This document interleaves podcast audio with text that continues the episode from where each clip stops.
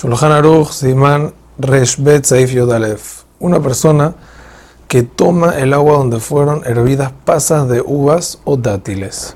Si no contienen ninguna fruta, son todas las opiniones, afilo según el Rosh, debe decir Sheakol. Con respecto a la braja jarona que debe hacer, hay una gran polémica. ¿Por qué? Ya que se trata de frutas de Shiva también de las siete especies, y normalmente requieren veraja jarona de Ben Shalosh.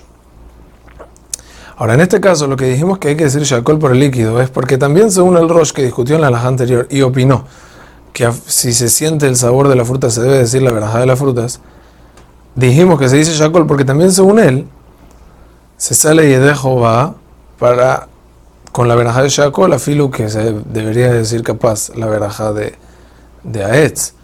Pero ya sirve, entonces posquima así, pero en la, la, la veraja jaroná, si decimos poner nefashot y según el rollo hace falta decir a la et, no saldríamos ya de Jehová, entonces lo ideal sería tomar este tipo de líquidos en una segunda con pan, así la veraja jaroná va a servir catamazón, o comer al mismo tiempo una fruta de las siete especies, o comer y tomar algo que es shakol y, y comer y tomar algo que es shakol, y así dice la las dos verajot de forma segura. Es muy importante saber que lo dicho anteriormente es con respecto a tomar del caldo de las pasas de uvas, estando ahí las pasas sin comer de las pasas, porque si come entonces ya va a decir Aetz y va a tener que decir a la o al periaetz en jarona ya no hay ningún problema. O sea, tomar solo el caldo estando las pasas sin, las, sin tomar las pasas, sin comer las pasas.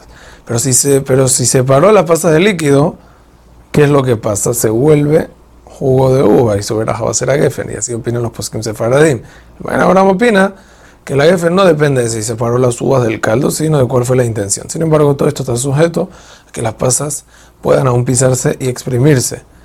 Porque de no ser así, no se considera que está haciendo jugo de uva de ninguna manera. Y volvemos al caso anterior. Otro detalle importante es que estén remojadas en agua durante tres días para considerar el jugo como jugo de uva un punto de alajá que sale de esto, que si definimos el líquido como vino, sirve para kiddush y lo aplican todas las alajot de Yainesech si lo toca un goy. Hazak Ubaruch.